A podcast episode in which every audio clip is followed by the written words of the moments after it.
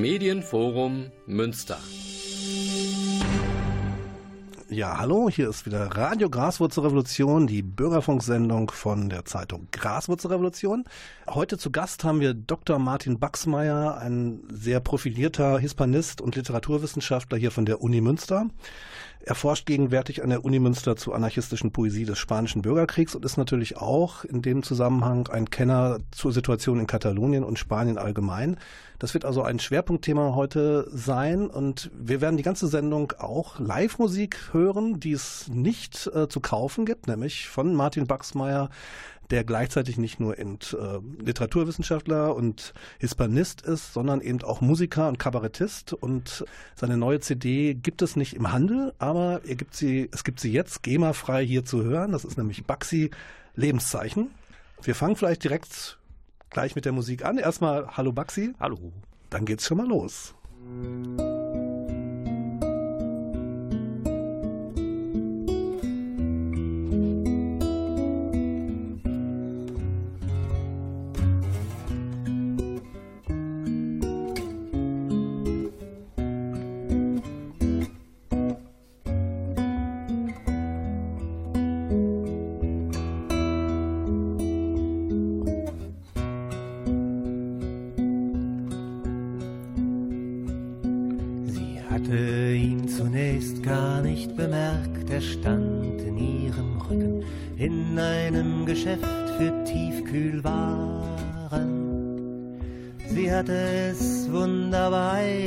Hineinzustöpseln, anzudrücken, aufzuladen und nach Haus zu fahren.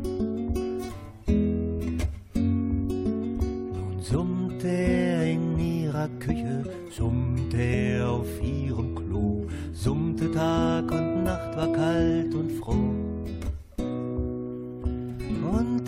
Seinem Bauch für ihren täglichen Gebrauch hielt er die Liebe frisch den Rest ja sowieso.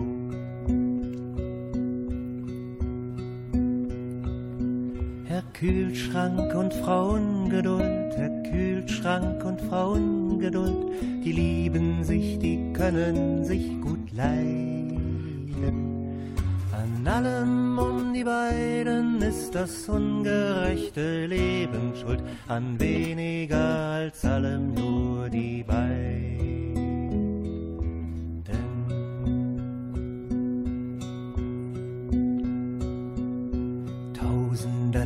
Wunderdinge legte sie in ihn hinein. So etwas hatte er noch nie gekühlt. Fast war ihm so, als wollte er nicht mehr kalt und bleich und Kühlschrank sein und seine DCB war ganz zerwühlt. Sie saß selten länger als ein paar Minuten wirklich still, dann drückte sie der Stuhl schon auf die Reise. Aber manchmal blieb sie lange mit dem Kopf an seiner Wange, dann stand er fröstelnd da und gluckerte ganz leise. Herr Kühlschrank und Frauengeduld, Herr Kühlschrank und Frauengeduld, die lieben sich, weil sie sich unterscheiden. An allem um die beiden ist das ungerechte Leben schuld, an weniger als allem nur die beiden.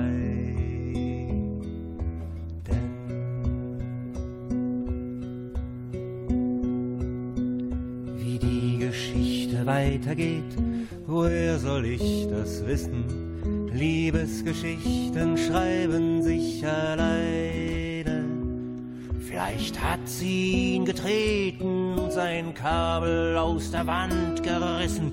Wild geschimpft, ihr wisst schon, was ich meine. Oder ist nicht abgetaucht, hat eine Eiswand aufgebaut ist eingefroren unter ihren Augen.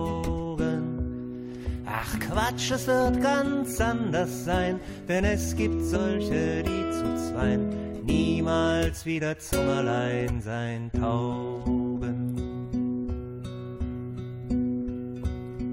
Herr Kühlschrank und Frauengeduld, Herr Kühlschrank und Frauengeduld, die soll man nicht bedauern noch beneiden.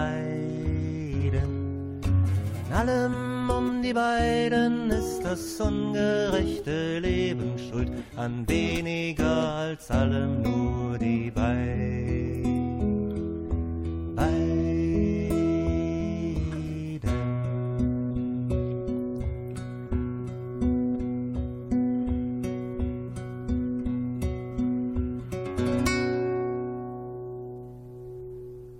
Ja, Sie hören immer noch Radio Graswurzelrevolution. Hier im Studio haben wir Baxi zu Besuch, also Dr. Martin Baxmeier. Das war gerade ein Stück von deiner neuen CD Lebenszeichen. Ähm, kannst du was dazu sagen? Warum gibt's diese CD nicht im Handel? Weil ähm, das Lieder sind, die ich eigentlich alle auf einer regulären dritten Platte noch veröffentlichen will und da gerne mit, äh, mit anderen Musikern zusammen das spielen, also mal Bandversionen, die ein bisschen, bisschen bearbeiten, dass sie vielleicht auch mal im Radio laufen können. Das heißt, die Lebenszeichen-CD ist eigentlich das ist so das Basisgerippe äh, der ruhigeren Songs. Das habe ich damals zusammengestellt, weil erstens ein Freund von mir, der Martin Viergau, mir eine Live-Aufnahme geschenkt hatte und zum anderen, weil ich vor fast zwei Jahren einen schweren Unfall hatte, wo keineswegs sicher war, ob ich jemals wieder auf der Bühne sitzen würde. Und dann war das äh, eine Möglichkeit, sozusagen musikalisch am Leben zu bleiben. Deshalb heißt das Ding Lebenszeichen. Und wann können wir damit rechnen, dass tatsächlich die dritte, das Scheiblein 3 erscheint? Das weiß ich nicht. Muss ich mal gucken. Aber äh, diese Lebenszeichen-Sache war ja schon mal ein schöner Schritt in die Richtung, das äh, dreht jetzt auch so ein bisschen seine Kreise. Ich habe die eigentlich nur an, an Interessierte verschenkt oder an Leute, die, die, von denen ich wusste, dass sie verrückt genug sind, Spaß an meiner Musik zu haben.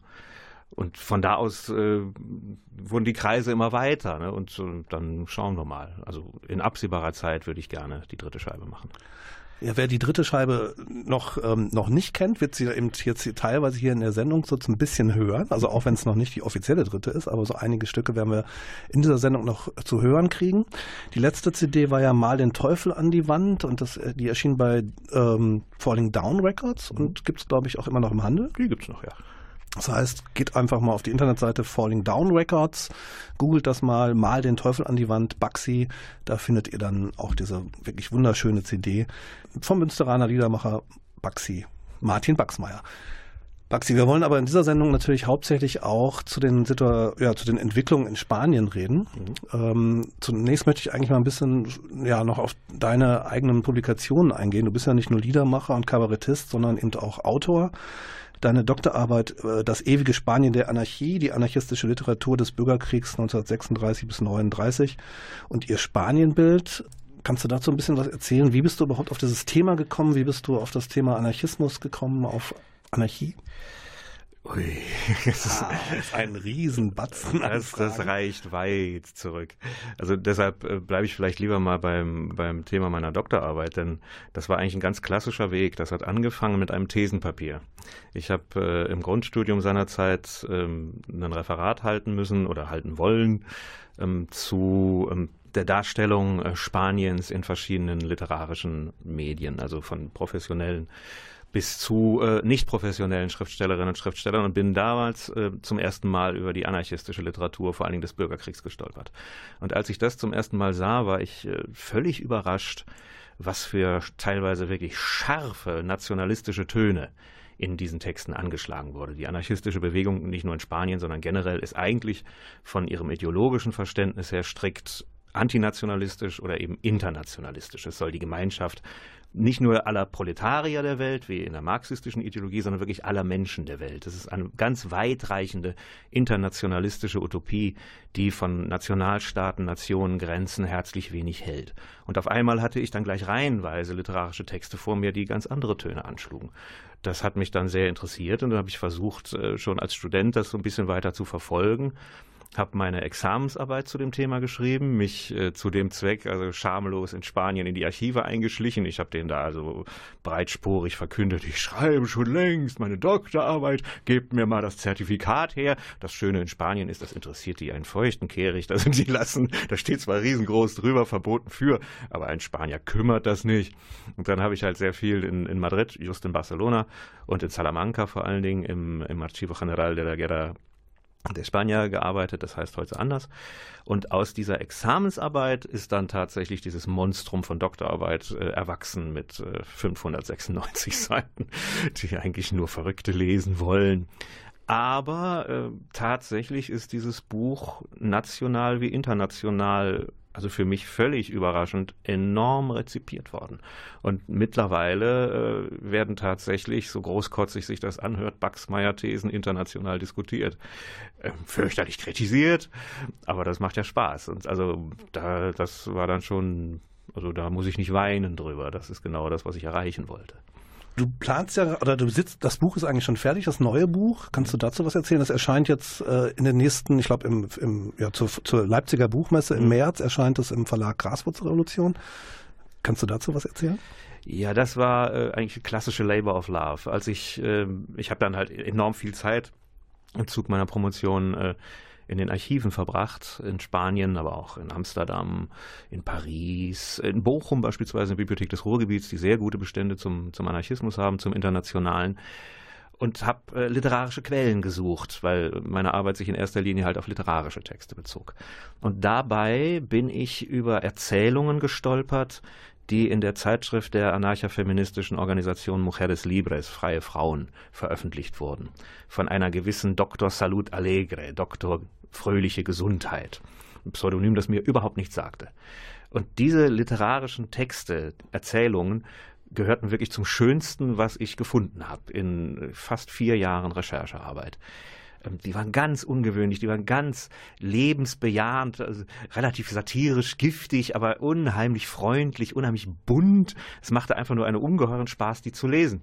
Und äh, weil ich aber damals eben auf der Suche nach dieser nationalistischen Veränderung des Spanienbilds war, konnte ich mit den Texten nichts anfangen, denn da änderte sich gar nichts. Also die waren quasi lupenrein immer noch der Vorkriegsideologie verhaftet und äh, reproduzierten so bestimmte utopische Gedanken oder politische Forderungen, die man vorher auch schon gefunden hätte. Und so blieben die Sachen liegen.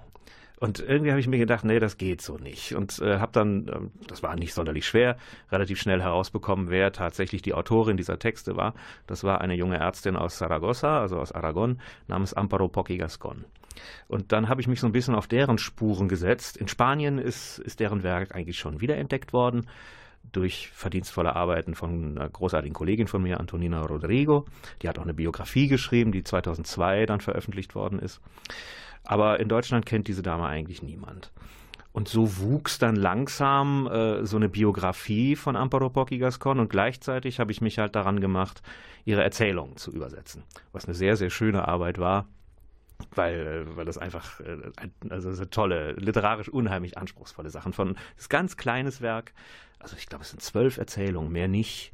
Aber jeder einzelne ist es wert, also auch äh, literaturwissenschaftlich mal beachtet zu werden.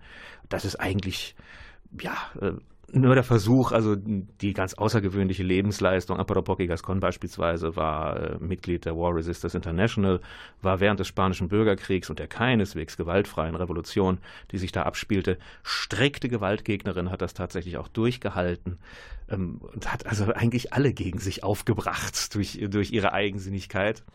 Ist dann in Frankreich im Exil gestorben in den 60er Jahren. Also ist eine ganz spannende Person. Die, die anarchistische Bewegung Spaniens ist nicht gerade arm an spannenden Frauengestalten, aber Amparo Pocky Gascon gehört sicherlich zu den spannendsten. Und die wollte ich einfach nur ein bisschen bekannter machen. Und der Buchtitel ist dann? Heißt, ist nach ihr benannt, Amparo Pocky Gascon, Biografie und Erzählung aus der Spanischen Revolution und ab März 2018 dann im Verlag Graswurzelrevolution erhältlich. Hier in Münster wahrscheinlich im Roster Buchladen. Wir hören jetzt wieder Musik von Baxi und dann geht es gleich weiter mit Dr. Martin Baxmeier zu Spanien und Katalonien.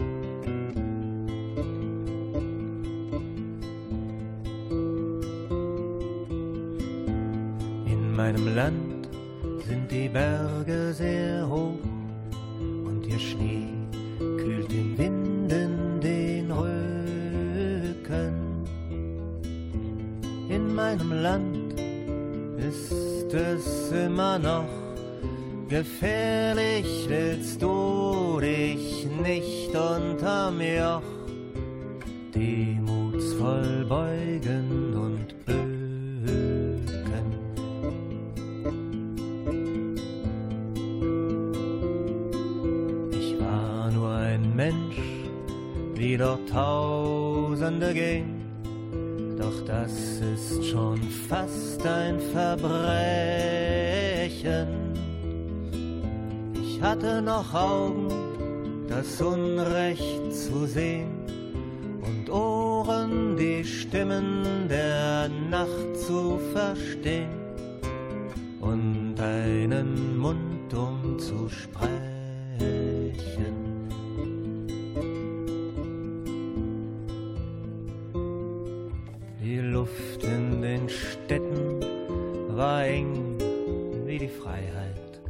Das Atmen tat dir dort fast weh. Und auf den Feldern der Ärmsten der Armen lag manchmal im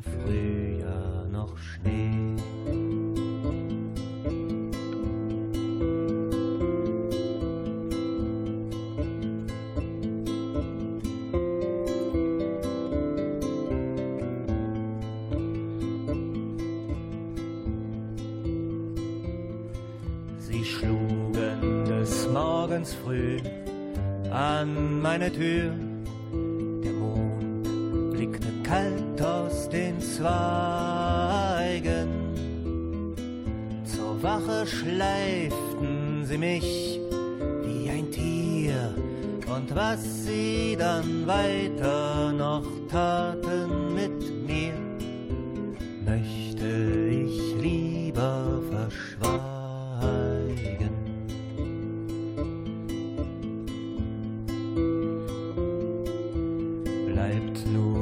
Wahl zwischen Leben und Tod, fällt dir die Entscheidung nicht leichter. Die Hoffnung stand winzig und trotzig und rot über Vorbeugehaft und Versammlungsverbot, als ich die Grenze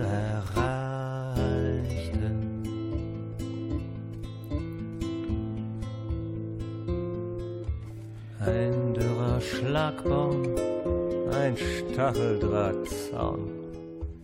Ihr hohen Berge, ade. Ich lasse die Furcht und ich lasse die Freunde und ich lasse im Frühjahr den Schnee.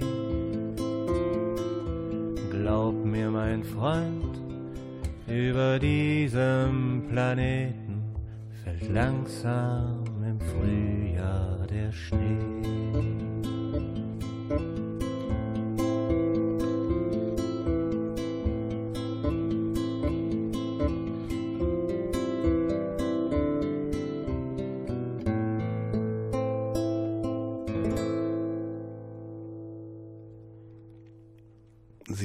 Radio Graswurzelrevolution aus dem Studio des Medienforum Münster.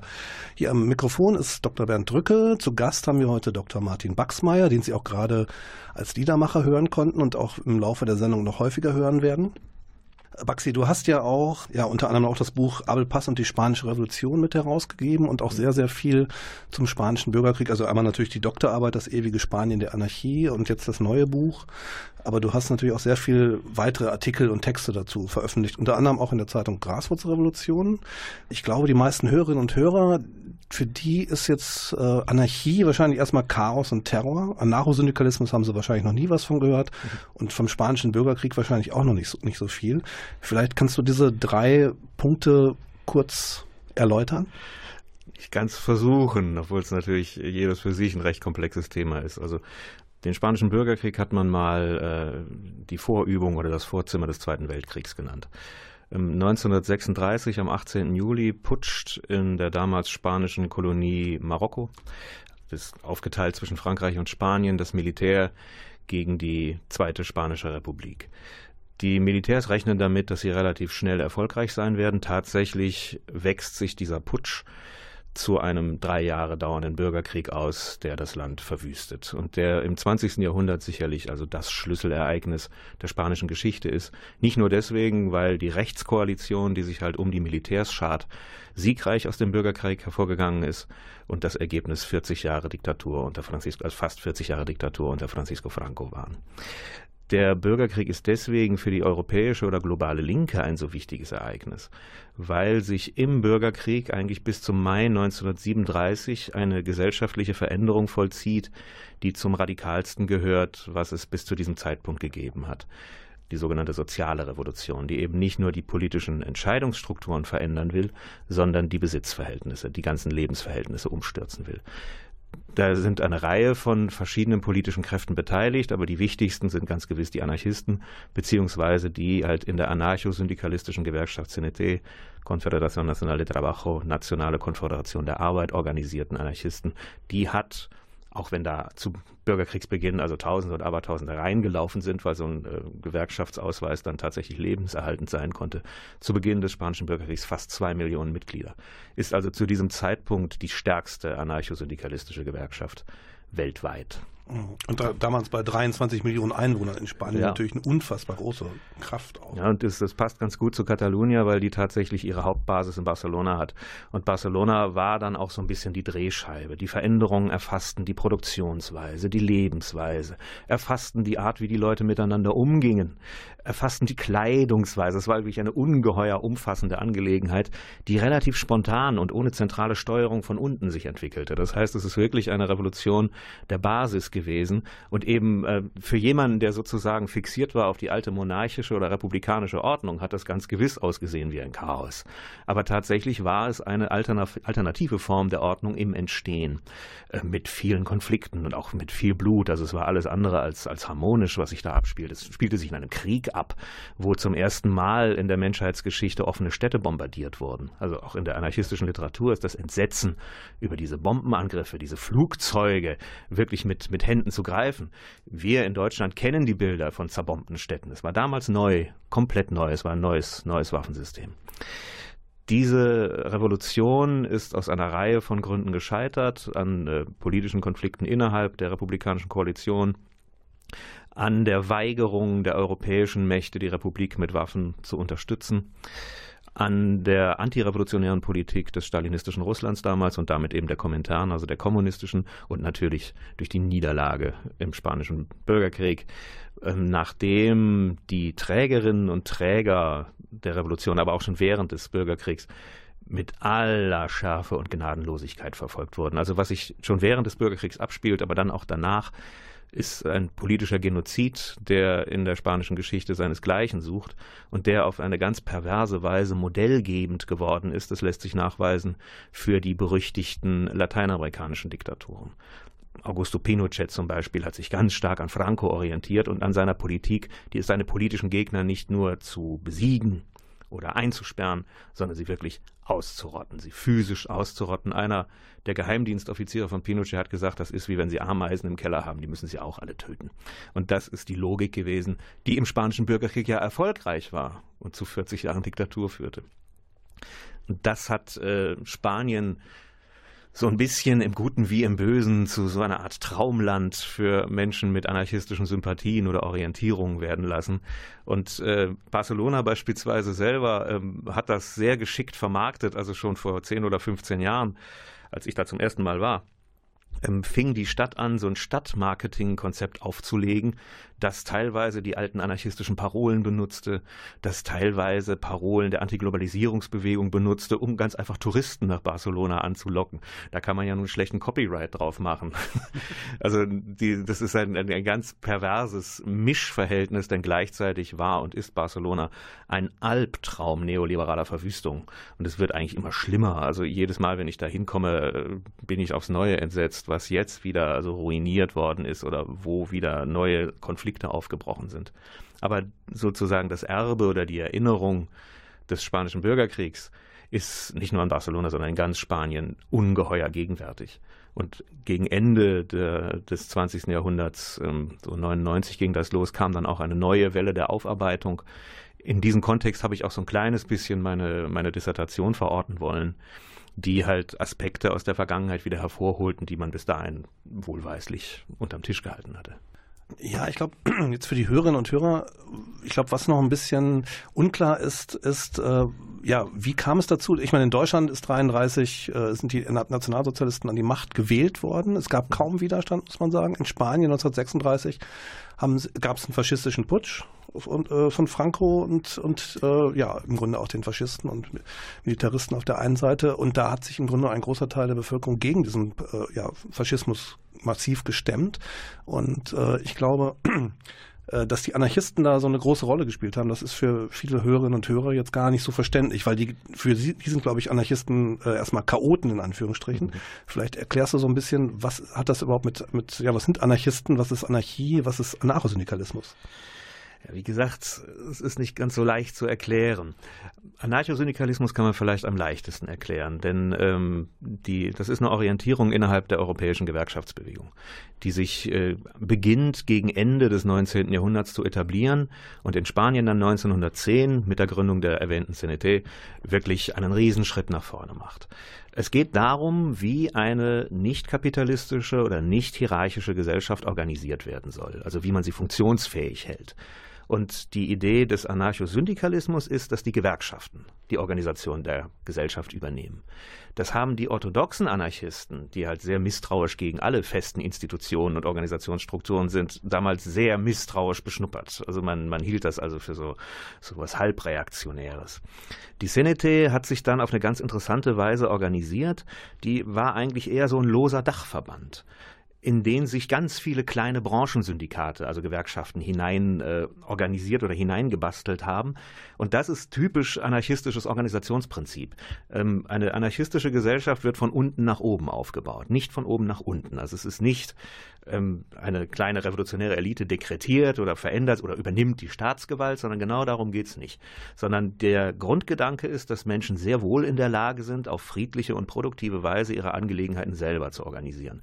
Und der Anarchosyndikalismus war ein Versuch, das sozusagen innerhalb der Arbeiterschaft zu verankern. Die anarchistische Utopie geht darüber noch hinaus. Da gibt es jetzt zig verschiedene Spielarten. Das kann man, äh, kann man unmöglich, also in der Kürze der Zeit beschreiben. Es geht aber um ein grundsätzlich antiautoritäres Verständnis von menschlicher Selbstorganisation. Anarchisten haben ein fast schon hinreißend äh, naives Verständnis in die Fähigkeiten der Menschen, sich friedlich miteinander auseinanderzusetzen. Und häufig äh, wird da auch einfach äh, die Auseinandersetzung mit konkreten Problemen verweigert.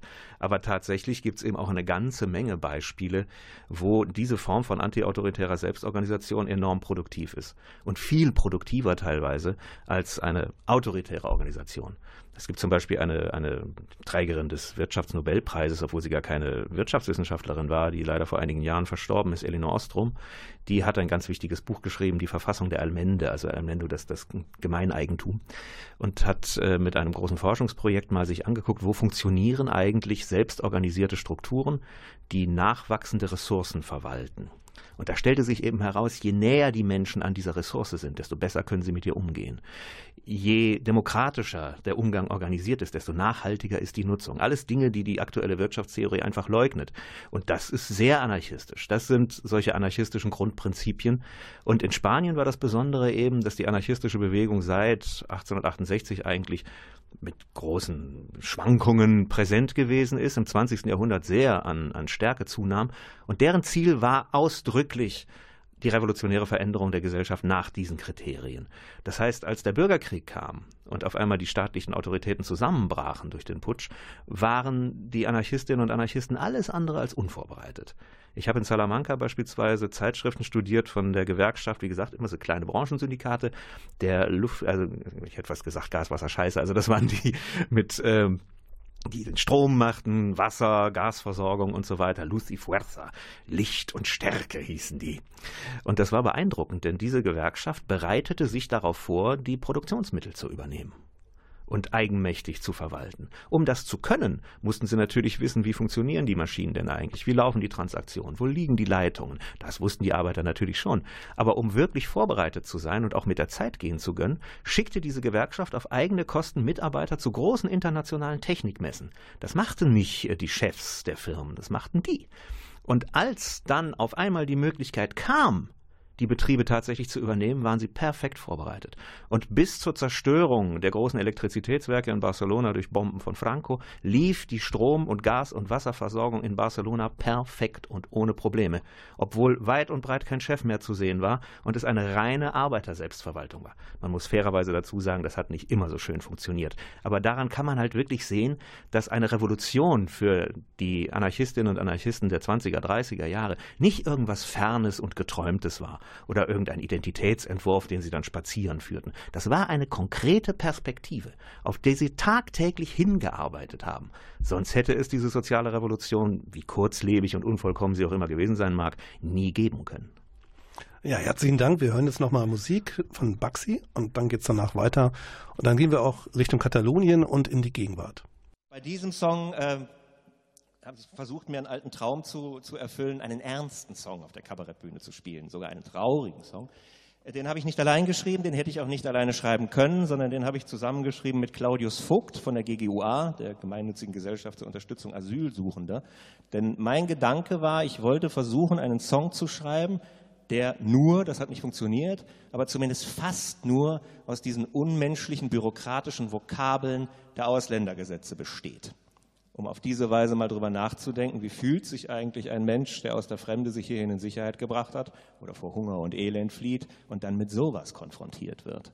Die Idee war mir gekommen, weil es in einem der ersten Nachkriegskabarett, der Münchner Schaubude, ein solches ähnliches Flüchtlingslied gab. Ähm, das war nicht das von Erich Kästner, sondern noch ein anderes. Da stand halt eine Heimkehrerin oder ein Flüchtling unter so einem Wegweiser, wo es überall hinging und dann hatten so einen angedeuteten Trümmerhaufen. Ich gedacht, es, äh, dieses Land hat ein kurzes Gedächtnis. Das Lied heißt äh, Labyrinth oder soll ich rechts gehen, soll ich links gehen? Pardon, ich muss noch dazu sagen, damals habe nicht ich das gesungen, sondern Katrin Huxel, wunderschön. Jetzt versuche ich es.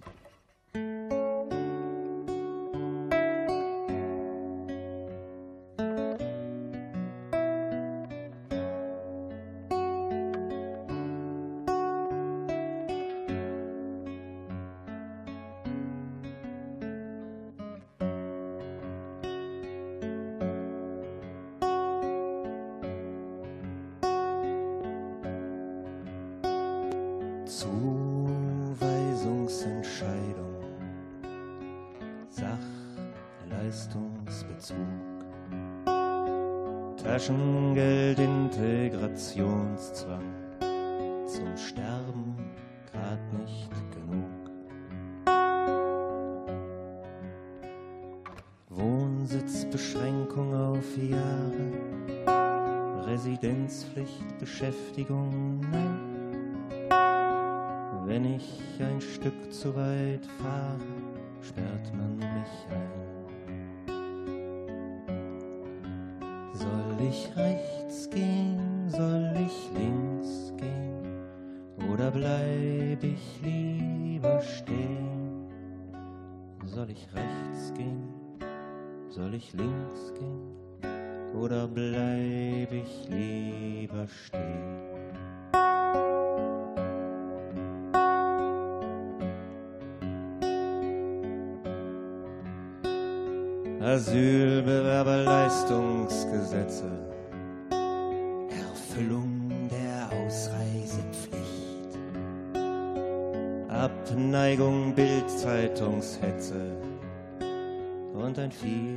zu dunkles Gesicht. Verdachtsunabhängige Kontrollen, Terroristen und Drogenkartell die, die die Deutschen nicht wollen, merken das schnell. Soll ich rechts gehen, soll ich links gehen oder bleib ich lieber stehen?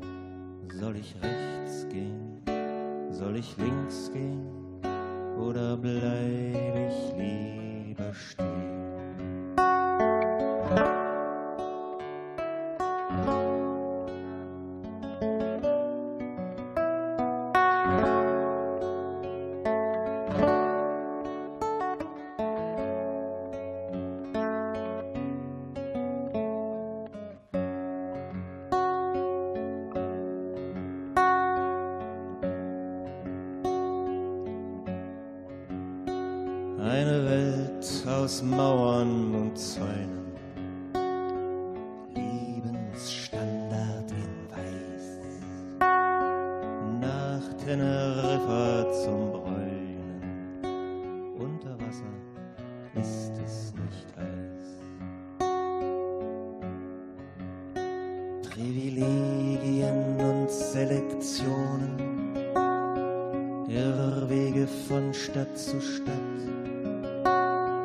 Einwanderung soll sich lohnen für den, der hat. Soll ich rechts gehen, soll ich links gehen oder bleib ich lieber stehen? Soll ich rechts gehen, soll ich links gehen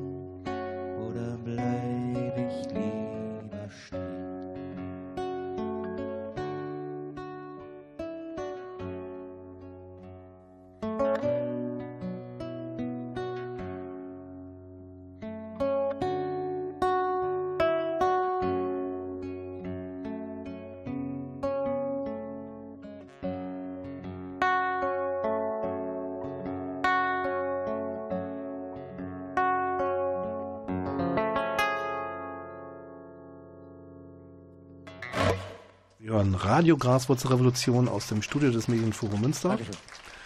Das war Baxi und Dr. Martin Baxmeier ist hier auch noch im Studio als Studiogast. Mein Name ist Dr. Bernd Drücke von Radio Graswurzelrevolution. Ich bin Redakteur der Zeitung Graswurzelrevolution. Und wir waren gerade in Spanien in den 30er Jahren in der Spanischen Revolution machen jetzt einen großen Sprung nach Katalonien, also Barcelona vor allen Dingen und die Regionen um Barcelona herum. Äh, Maxi, vielleicht kannst du erzählen, was jetzt die letzten Monate da passiert ist. Es gab ja praktisch doch extreme Umwälzungen, kann man sagen. Ja, ähm, die letzten Monate, das kann man eigentlich schon fast nicht mehr zusammenfassen. Im Großen und Ganzen ähm, ist die Situation systematisch eskaliert worden dadurch, dass äh, die katalanischen separatistischen Parteien, das geht über ein relativ breites Parteienbündnis, offensichtlich die Chance gewittert haben, nach der großen Finanzkrise 2008, 2009 ähm, endlich den alten Traum eines katalanischen Nationalstaates zu realisieren. Der Gedanke dahinter war, dieses Projekt eines katalanischen Nationalstaates einerseits demokratisch abzusichern über das berühmte Referendum vom 1. Oktober 2017. Also das sollte die Bevölkerung tatsächlich bestimmen, dass sie wünscht, nicht mehr ein Teil Spaniens zu sein. Und andererseits war den politisch Verantwortlichen natürlich von vornherein klar, dass äh, der Weg zu einem katalanischen Nationalstaat nur über Brüssel, also nur über die EU ging. Dieses Kalkül ist in zweierlei Hinsicht gescheitert. Zum einen ist die demokratische Unterstützung weggebrochen oder weggebröckelt. Ähm, in den Wahlen, die Spanien nach der Absetzung der katalanischen Regionalregierung durchgesetzt hat am 21. Dezember 2017, haben zwar immer noch die separatistischen Parteien gewonnen. Die haben aber eine ganz kleine Mehrheit. Die haben 70 Sitze von 135. Und äh, diese Mehrheit existiert nur auf dem Papier, denn acht von diesen 70 äh, Abgeordneten können ihre Sitze gar nicht auf, einnehmen, weil sie entweder im Gefängnis sitzen oder flüchtig sind, weil Spanien sie verfolgt wegen Rebellion. Das heißt, dieses Regionalparlament ist ein Parlament am Gängelband von Madrid. Madrid kann jederzeit bestimmen, wie die Mehrheitsverhältnisse im katalanischen Parlament sein werden. Madrid könnte zum Beispiel eben auch politische Konkurrenten zu dem ehemaligen Präsidenten, der jetzt in Brüssel sitzt, Carles Puigdemont, einfach aus dem Gefängnis entlassen, um parteiintern ihn unter Druck zu setzen. Das heißt, äh, Madrid sitzt am Hebel. Die katalanistischen Kräfte sind eigentlich extrem geschwächt.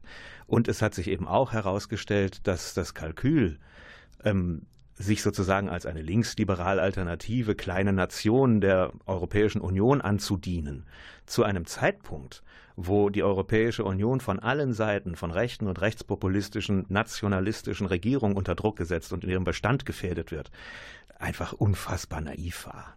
Also äh, Carles Puigdemont ist ja, nachdem äh, Mariano Rajoy äh, die Regierung gestürzt hat und eben äh, die Guardia Civil da reingeschickt hat und so weiter und einen Haftbefehl gegen ihn erlassen hat, direkt zum großen Bruder nach Brüssel gelaufen. Aber es ist natürlich albern zu glauben, dass er da nur sitzt. Selbstverständlich macht er Lobbyarbeit da. Selbstverständlich versucht er, politische Kräfte auf sich zu ziehen, um vielleicht doch noch die Chance zu nutzen, als, als äh, gefeierter Präsident eines neuen unabhängigen Katalonia zurückzukommen. Aber ich halte das für sehr, sehr unwahrscheinlich. Ähm, was die ganze Sache zu, zu einem Schaustück ähm, von äh, Realpolitik macht, ist die Tatsache, dass Mariano Rajoy, der Ministerpräsident Spaniens, gar kein Interesse daran hat, die Catalonia-Krise äh, schnell beizulegen. Denn die konservative Regierung Spaniens sieht sich momentan mit äh, den größten und weitreichendsten Korruptionsvorwürfen und Verfolgungen, auch juristischen Verfolgungen der spanischen Geschichte konfrontiert. Eigentlich fast die gesamte konservative, auch sozialdemokratische, aber eben jetzt in diesem Fall konservative politische Elite ähm, ist angeklagt der Korruption. Vier Ex-Minister, Rajoy übrigens selber auch. Ähm, dazu kommt die Situation, dass äh, die konservative Volkspartei Partido Popular keine absolute Mehrheit hat in Spanien. Das ist die eigentlich immer gewohnt. Die reagieren, regieren eigentlich immer durch. Das geht diesmal nicht. Was ist das, was Rajoy macht? Er hält eigentlich politisch still. Er tut eigentlich gar nichts. Und die Krise in Katalonien war etwas, wo auf einmal alle Parteien, auch die Oppositionsparteien, zusammenrückten. Und das war das Schönste, was er haben konnte. Und deswegen vermute ich, dass Rajoy dafür sorgen wird, dass die Krise in Katalonien schön weiter am Köcheln bleibt. Das heißt, die Provokation ging unzweideutig von den Katalanen aus, also von den separatistischen Kräften in Katalonien. Aber äh, die konservative Regierung Spaniens war über diese Provokation alles andere als unglücklich. Und so hat jeder eigentlich aus reinen Partikularinteressen eine Situation heraufbeschworen, wo jetzt in Barcelona ähm, Leute beispielsweise, die, also Bekannte von mir haben mir das erzählt, wer im Oktober 2017 und darüber hinaus nicht einverstanden war damit, dass äh, Katalonien sich von Spanien löst, der traute sich fast nicht mehr auf die Straße. Und äh, der, der soziale Bruch oder die Polarisierung der Atmosphäre ist nicht so sehr zwischen Katalanen und Spaniern. Die haben immer Probleme gehabt, sondern innerhalb der katalanischen Bevölkerung. Man bräuchte jetzt wirklich verantwortungsvolle Politikerinnen und Politiker, die versuchen, diese, diese Polarisierung etwas zu entschärfen. Und die sehe ich nicht. Ich sehe nur einen Haufen äh, Partikularinteressen, die relativ kurzfristig und kleingeistig sind. Und das finde ich extrem bedrohlich, ehrlich gestanden. Ja, an dem Referendum am 1. Oktober haben sich ja auch, glaube ich, nur so um die 40 Prozent mhm. der, der Bevölkerung in, in, in Katalonien beteiligt. Ähm, ja, wie siehst du denn überhaupt die Perspektiven jetzt für emanzipatorische Bewegungen? Also wie könnten sich äh, emanzipatorische Bewegungen, die es ja in Spanien und, und in, gerade auch in Barcelona ja auch gibt, es gibt eine starkes CNT und CGT oder relativ starke im Vergleich zu Deutschland auf jeden Fall, zu vergleichbaren äh, Gewerkschaftsinitiativen wie hier die FAU oder so ist natürlich die, die CNT und die CGT sind ja noch recht große Gewerkschaften. Ähm, wie siehst du da die Perspektiven für emanzipatorische Bewegungen jetzt gerade in diesem Konflikt und ja, wie lässt sich der Konflikt sozusagen auflösen? Also die Position von emanzipatorischen Bewegungen ist enorm geschwächt worden durch diese Polarisierung. Die anarchistischen Gruppen, die CNT ist dreimal gespalten und spielt eigentlich in Spanien keine ernsthafte Rolle mehr. Die CRT war vorher schon geschwächt, weil äh, nach der großen Finanzkrise 2008, 2009 den, paradoxerweise den Gewerkschaften die Leute weggelaufen sind. Teilweise aus dem simplen Grund, weil man die Beitrag, äh, Mitgliedsbeiträge nicht mehr zahlen konnte, weil die Situation so krass war in Spanien, also dass die Familien wirklich das Elend auffangen sollten und nicht konnten, was der Staat angerichtet hatte.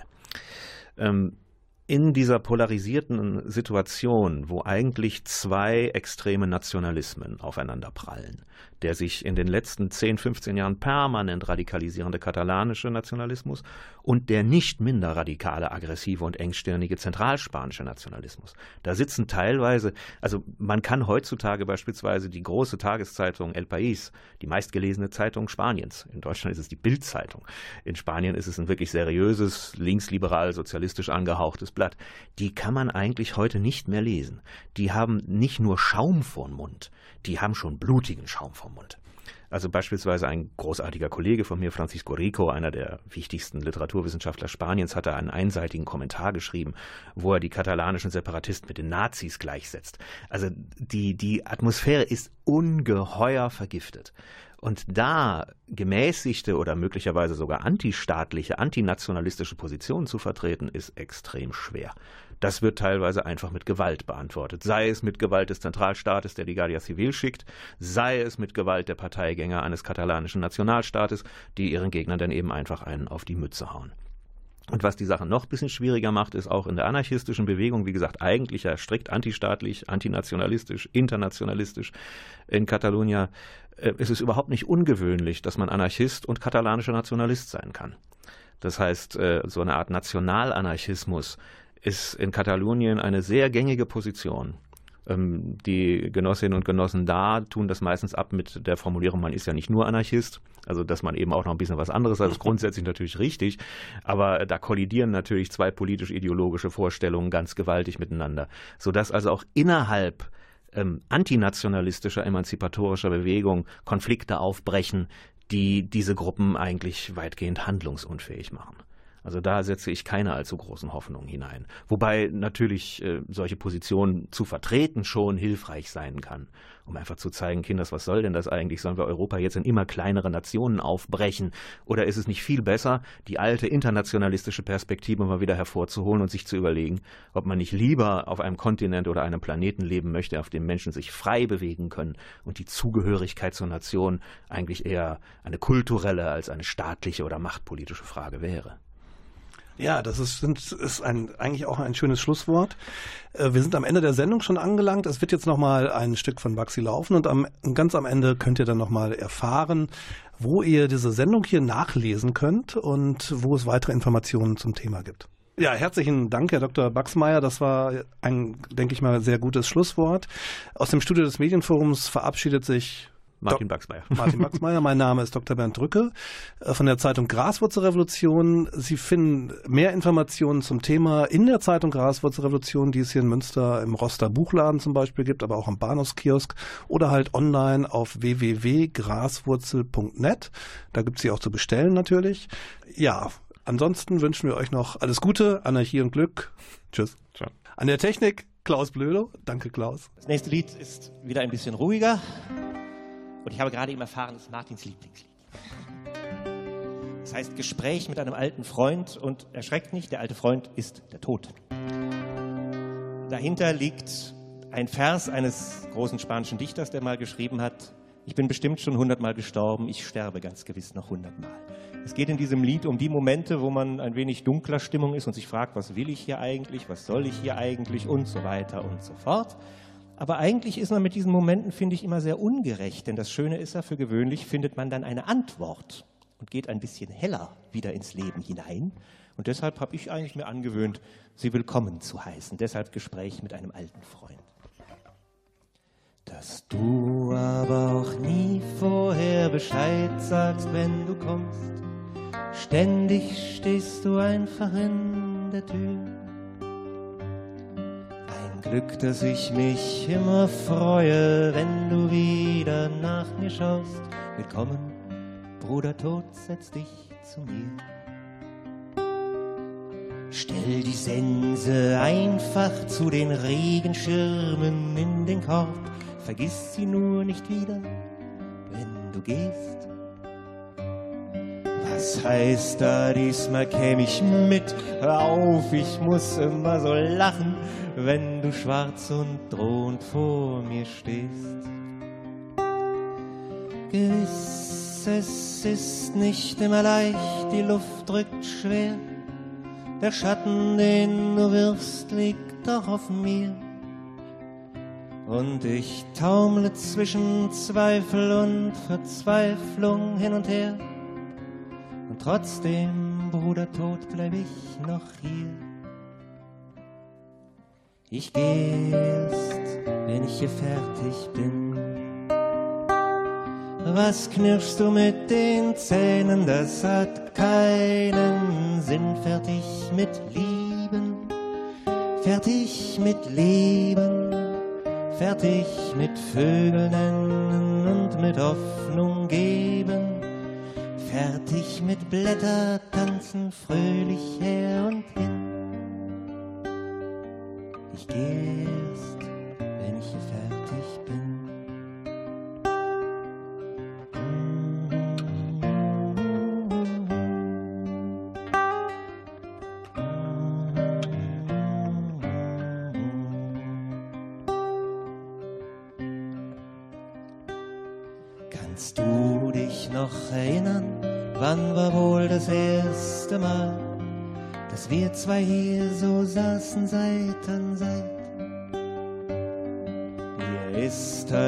Es gestern war, dabei verging gewiss seither die eine oder andere Ewigkeit. Gute Freunde sehen es nicht gerne, wenn du mich besuchst. Ich meine fast, sie haben Angst vor dir. Wunder, wenn man nur bedenkt, was alles über dich erzählt wird, etwas furchterregend, denk ich mir. Gewiss an manchen Tagen fällt mir das Lachen aus und mein Herz ist dunkel, grau und kalt. Die Welt um mich herum ist wie ein blutgetränktes Irrenhaus und trotzdem folge ich dir nicht allzu bald. Ich geh erst, wenn ich hier fertig bin. Droh mir nicht mit der Sense, stell sie wieder hin. Fertig mit Lesen, fertig mit Schreiben, fertig mit zornig werden und mit freundlich bleiben. Fertig mit Wörterwellen baden bis zum Geh erst, wenn ich hier fertig bin.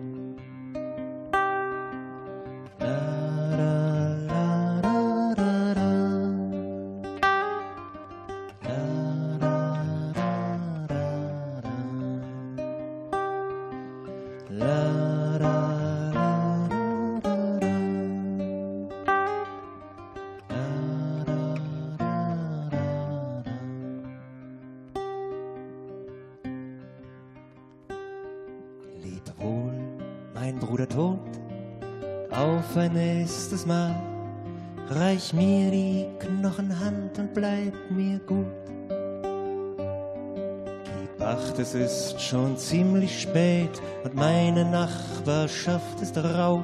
Nicht, dass dir noch ein Lebender was tut.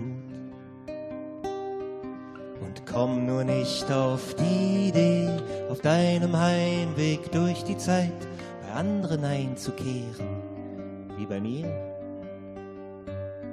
Denn wenn ich morgen hören muss, dass einer meiner Lieben fehlt, spreche ich nie mehr ein Wort mit dir. Nein, wirklich, ich versteh dich nicht. Warum regst du dich auf?